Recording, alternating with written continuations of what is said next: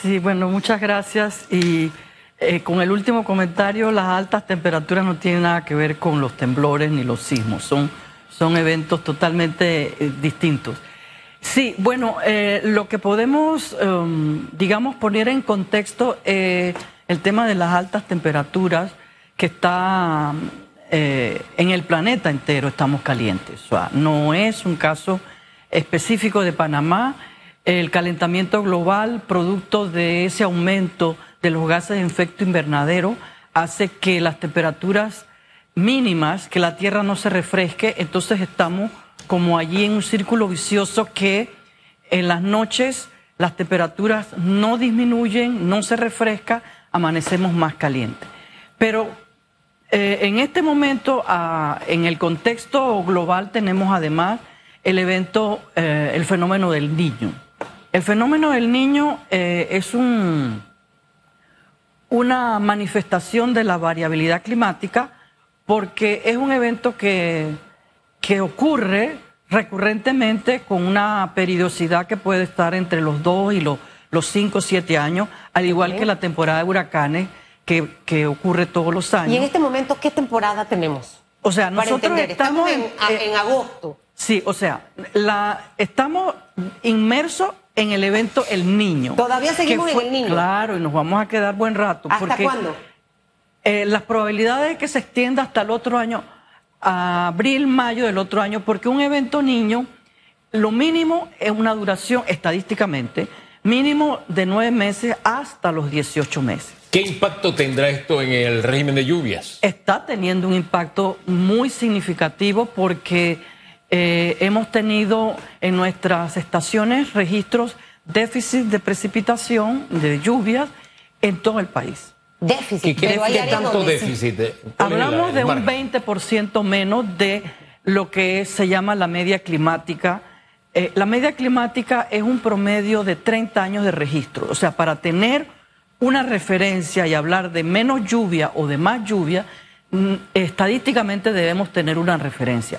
Por normativa de la Organización Meteorológica Mundial, esta media es registro promedio de 30 años, ¿verdad? Entonces, en nuestras estaciones tenemos entonces esa información y con, basado en eso nosotros estamos registrando que en el mes de abril, de mayo, de junio y de julio y lo que va de julio y lo que va de agosto, un déficit de precipitación en prácticamente todo el país. Le, interrumpo para preguntarle algo, porque a veces cuando uno escucha eh, frases, explicaciones como la que usted acaba de decirnos, estamos menos un 20% de precipitación de lluvia. Aproximadamente. Aproximadamente. Pero uno ve que llueve. Entonces, por ejemplo, el que está vendiendo en la calle, de nuevo la lluvia. El que está, de nuevo la lluvia, la inundación. Entonces, esa precipitación que vemos en ciertos lugares donde probablemente llueve, eh, eso estaría dentro del margen de lo, de lo normal para tratar de entender, porque a veces pensamos que sí llueve. no, pero y que, llueve. y que llueve, 10 o 15 minutos no, pero o 5 minutos. Es que en Panamá llueve todo el año, inclusive en temporada seca. En la, en la vertiente del Caribe llueve todo el año. Nosotros somos el quinto país en el mundo que más llueve. Nosotros no debíamos tener problemas de, de lluvia, ¿ah? No teníamos problemas de agua. Ahora, ese, ese, 20% de déficit es solamente eh, en el litoral pacífico, ahora que dice que llueve en el Atlántico. Sí, ¿El Atlántico cómo prácticamente, le va? Prácticamente, eh, a ver, una de las características importantes de cuando estamos dentro de un evento niño es disminución de las precipitaciones en el Pacífico, aumento de las temperaturas máximas, aumento de las temperaturas medias y mínimas. En el Pacífico. En el Pacífico. En el Caribe eh, las afectaciones son por otros eventos como es la temporada de huracanes. La temporada de huracanes inició el primero de junio, termina el 30 de noviembre. Entonces, el, Caribe está caliente, el Pacífico está caliente, porque eh, para que se declare un evento niño, el Pacífico ecuatorial debe haber alcanzado anomalías de temperatura por arriba del punto 5 grados Celsius de la temperatura promedio normal del Pacífico. ¿Ok? Entonces, ese aumento de la temperatura con otras variables de, de, de, eh, em, bueno, la, la, la atmósfera se acopla a esas variantes o aumento de las temperaturas en en el Pacífico Ecuatorial y hace que el patrón de las precipitaciones cambie. Es decir, que va a llover, pero entonces vamos a tener una cantidad de días, una- se aumenta la cantidad de días sin lluvia, pero cuando llueve, Viene llueve todo. explosivamente. Ahora, por ejemplo, me escribe gente de Darién, de Cañita, de Chepo y me dice, aquí llueve una vez por semana, está lloviendo. Eh, y, y ese 20% es lo que de repente hay gente donde llueve como acabo de mencionarlo, dicen, pero si es que acá sí está lloviendo, Susan. Sí, Y sí. va a seguir lloviendo, y por va ejemplo, a seguir lloviendo. ¿hasta Es que estamos, es que nosotros estamos, a ver, no perdamos de vista que Ajá. estamos en la temporada lluviosa, que comenzó tardíamente en los meses de mayo. En mayo ya se debía haber establecido normalmente la temporada lluviosa y no fue así. Eh, y entonces vamos arrastrando un déficit de precipitaciones, pero sí sigue lloviendo. No es que no va a llover. La climatología panameña es que nosotros vamos a tener lluvia hasta diciembre. Hasta diciembre este. Normalmente. Lo que pasa que esa Lluvia y, y- y- y- y calor. y calor. O sea, eh, la calor. mezcla de esos dos. Claro, es lo que llamamos sensación térmica, porque las precipitaciones van a continuar, porque el ciclo del agua es infinito. Antes uno escuchaba, ingeniera Calzadilla, el fenómeno del niño se estacionaba en algunos meses. No era tan extenso. Estoy hablando de hace muchos años atrás. Eh, ¿Qué ha hecho que, que ahora uno lo sienta como más largo, más intenso, que el productor siente que me está afectando, que ya el ciudadano común que a lo mejor antes no le prestaba atención a esto dice, wow, ahora sí estoy sintiendo al niño. Y si viene la niña, o sea, ya este tema es un poquito más manejable porque sí estamos sintiendo sus efectos. ¿Por qué? Por el calentamiento global. A ver, el aumento de los gases de efecto invernadero tiene trastocado completamente el, el- clima del planeta. O sea, no es solamente, además, el niño es un evento planetario, no, no es solamente a Panamá. Eh, no, ese calentamiento global ha hecho que, primero, que los eventos niños sean más seguidos, Segundo, que su intensidad sea mayor. Y eh, en registros de, de los años 50, eh, los eventos niños eran más leves. Eh, en, el, en el 2014, 2015 y 2016 tuvimos un mega niño que duró prácticamente dos años y que las temperaturas en el planeta fueron muy altas. ¿Que este niño será un mega niño? ¿Será un niño normal? ¿Será un niño propio de los calentamientos? ¿Qué, qué Eh, características tendrá este niño? El pronóstico que está haciendo la NOAA, que es la, la organización de Estados Unidos que monitorea estos eventos eh, eh, a nivel global, está diciendo que para finales de año el fenómeno puede convertirse o evolucionar hacia moderado. Sin embargo, para el próximo año, porque lo sostienen hasta el próximo año, podríamos estar a un niveles fuertes. Un nivel fuerte. Eh, Por eso entonces la situación va a empeorar el próximo año. Es decir, si este año tenemos un 20% de déficit, que para ponerlo de manera sencilla es, usted tiene cinco vasos de agua, quite uno, nos está haciendo falta un vaso de agua. Este, para el próximo año, ¿qué expectativa habría entonces? Bueno, las expectativas no son, no son halagadoras, muy por el contrario, son muy preocupantes. Y es por eso que nosotros hemos estado con los sectores agropecuarios, el sector salud, el sector agua potable, desde mayo, an- alertando que el evento niño eh, puede evolucionar a fuerte y que la temporada seca del próximo año va a tener, eh, va a ser muy severa porque vamos a llegar a diciembre con un aumento en la disminución de la precipitación. O sea, diciembre Un el aumento pro- en la de la disminución. disminución. Eso me Será más del 20% entonces. Mucho más, mucho más. ¿Hasta dónde podríamos nosotros, llegar? nosotros hemos hasta de un 50%.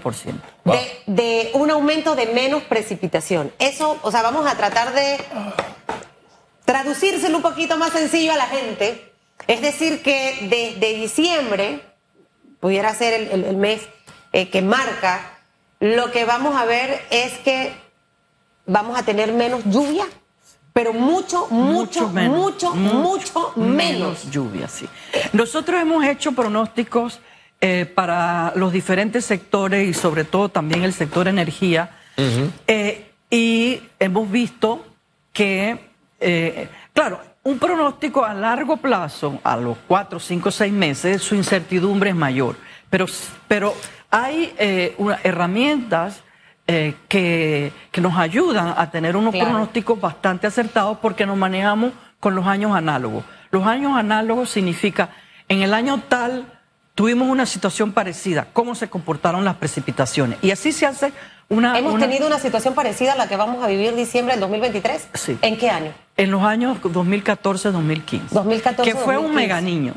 Mega niño. Ese fue el mega niño. Ahora, dentro de todo esto, y creo que lo que acaba de decir ingeniero es fundamental y me alegra que esté en coordinación con productores y con el tema de energía porque al final todos esos productores que hay épocas de, de, siembra, hay épocas de cosecha y creo que todo esto al final tiene que jugar un papel fundamental en esa planificación, entendiendo que desde diciembre va a haber un aumento de menos precipitaciones, es decir, que va a llover muchísimo, muchísimo menos, el 50%, eso se extendería hasta qué mes y cómo ellos de una manera u otra pueden eh, enlazarse con hidrometeorología de TESA para poder tener toda esta información, porque probablemente muchos la tengan, hay otro grupo que, que quizás no. Esas dos cositas, ingeniera. Sí, hidrometeorología de TESA no existe. Ay, no, miércoles, ya lo dije El instituto. El instituto. Ok, bueno, mire, nosotros hemos tenido, a ver, hemos tenido eh, reuniones principalmente con el Ministerio de Desarrollo Agropecuario, con el ministro y todo el equipo y toda, inclusive la cadena agroalimentaria. Eh, hemos tenido reuniones con la Asociación de Ganaderos y de, de, agricultores de, arroz en Chiriquí, diciéndole, mire, nosotros vamos a tener déficit de precipitaciones, ustedes adecúen, si siembran la segunda coa, si no lo hacen, van a contar con menos lluvia eh, para que tomen las medidas correspondientes.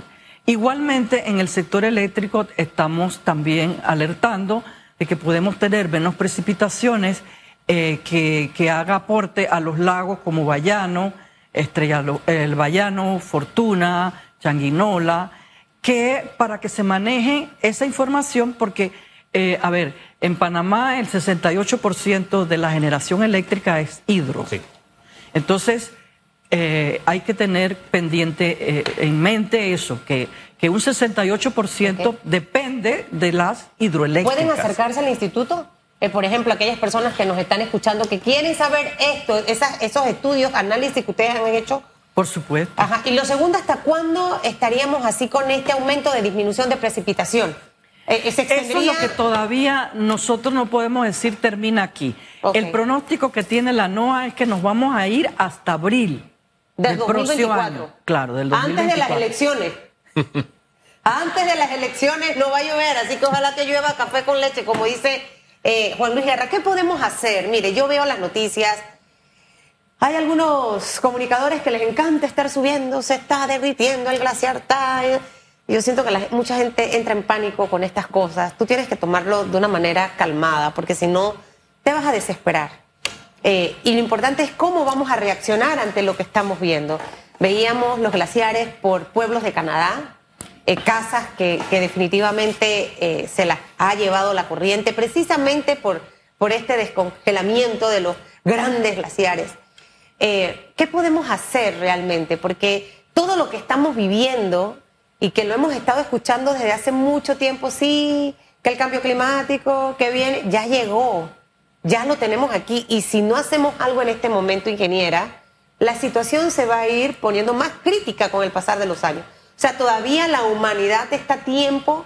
Veo reuniones en París de cambios climáticos por 50 años, pero definitivamente que en este momento es cuando necesitamos empezar a actuar.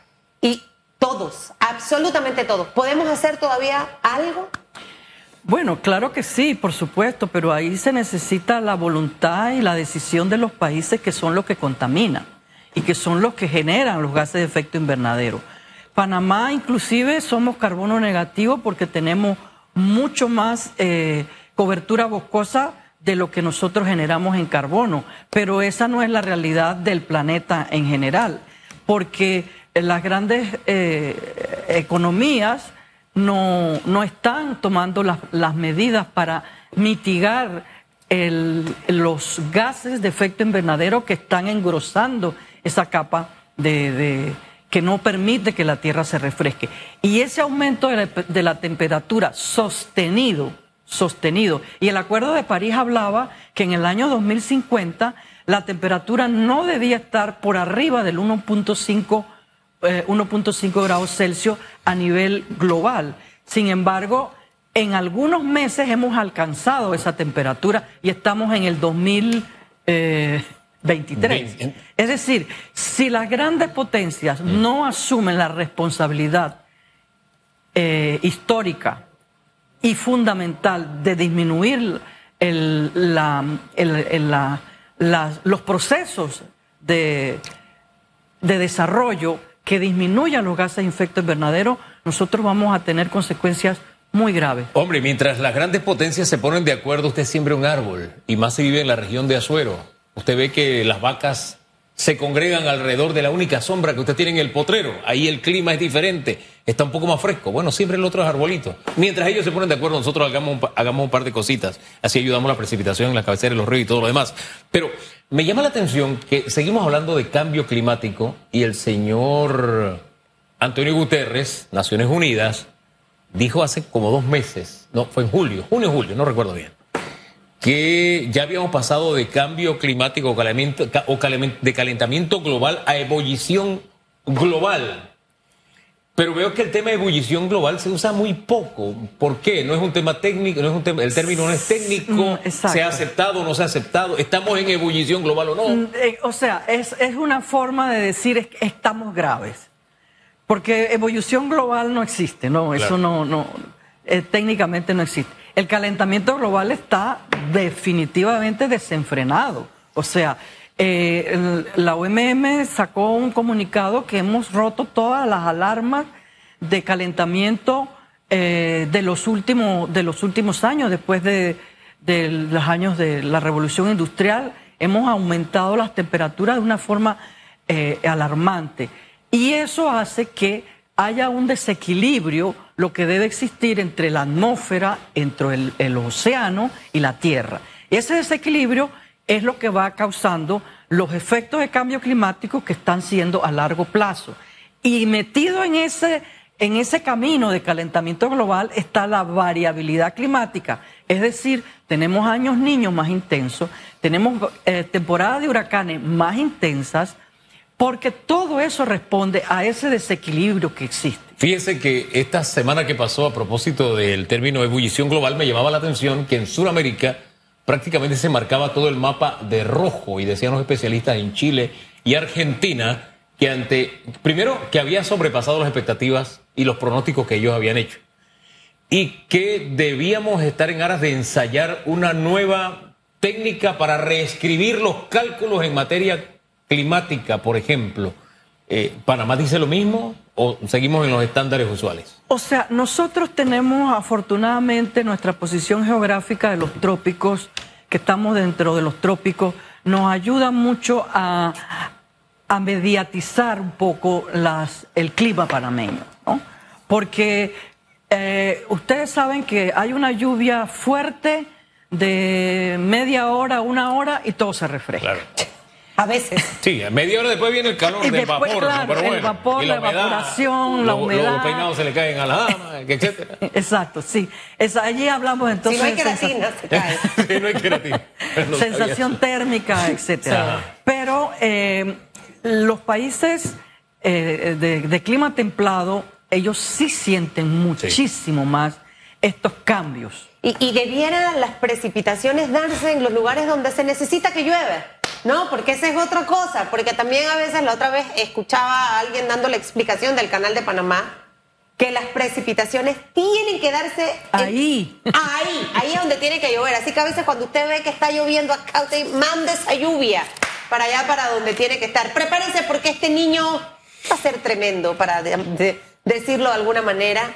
Siembre un árbol, cuide. Creo que nosotros también podemos hacer muchísimas cosas el país y el Estado, y ahora que tendremos un nuevo gobierno el próximo año, encaminar una política eh, un poquito más clara con esa visión de cómo estamos cuidando nuestro medio ambiente, porque por, un lado hacemos cosas, pero por el otro lado damos permiso para construcciones, para sacar la, la piedra, y al final todo eso genera un efecto sobre el mundo que nos dio Dios para poder vivir. Así que a cuidar, saque su paraguas, lleve su capote. Oiga, una de las grandes bendiciones Cuídese, de este ¿no? país es que tiene mucha agua y nosotros deberíamos ser administradores de agua por naturaleza. Es más, eso se debería enseñar incluso en las escuelas porque es una de las grandes riquezas de este país, el agua. Eh, pero nuestra mentalidad tiene que cambiar, porque imagínense, si de dos vasos de agua vamos a tener, vamos a tener uno, desde ahora nuestra cultura respecto al agua tiene que cambiar. No sea que nos vaya a ocurrir como Uruguay. Usted sabe que en Uruguay estaban comprando agua en garrafón hasta para bañarse, porque no había agua. Acaban de pasar esa crisis. ¿Por qué llegaron a, ese, a esa situación? ¿Y qué podemos hacer nosotros para evitar que eso nos pase? Bueno, mire el horizonte. Probablemente el otro año tengamos, en vez de dos vasos de agua, un vaso de agua. Desde ahora, la mentalidad tiene que cambiar respecto a el agua. Ingeniera, que le vaya bien. Muchas gracias. La esperamos por aquí pronto. Estuvo con nosotros la ingeniera Luz Graciela de Calzadilla, directora del Instituto de Meteorología e Hidrología.